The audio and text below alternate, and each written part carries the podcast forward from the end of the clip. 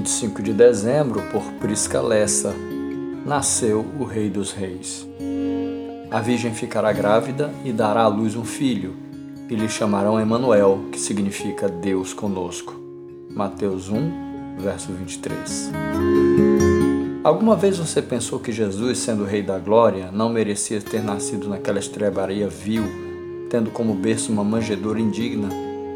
Geralmente enfatizamos o aspecto da estrebaria imunda, que não era digna de receber o Salvador do mundo.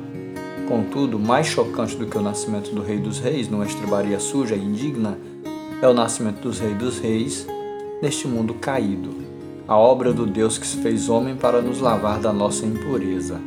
A mensagem do Natal é que o Deus digno nasceu em um mundo sujo e indigno e morreu por homens indignos. Assim como a estrebaria não era um lugar digno para o nascimento do Rei dos Reis, nossas vidas também não eram lugares dignos para a morada do Senhor do Universo. Ainda assim, ele veio e habitou entre nós. Celebramos no Natal um paradoxo. O Criador entrou no mundo das criaturas como uma delas, na forma de um bebê. O Messias, o Santo de Deus, se fez carne.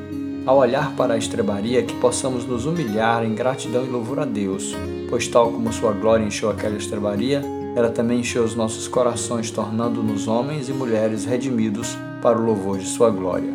Nossa maior celebração é a vida eterna. É Natal. Celebremos.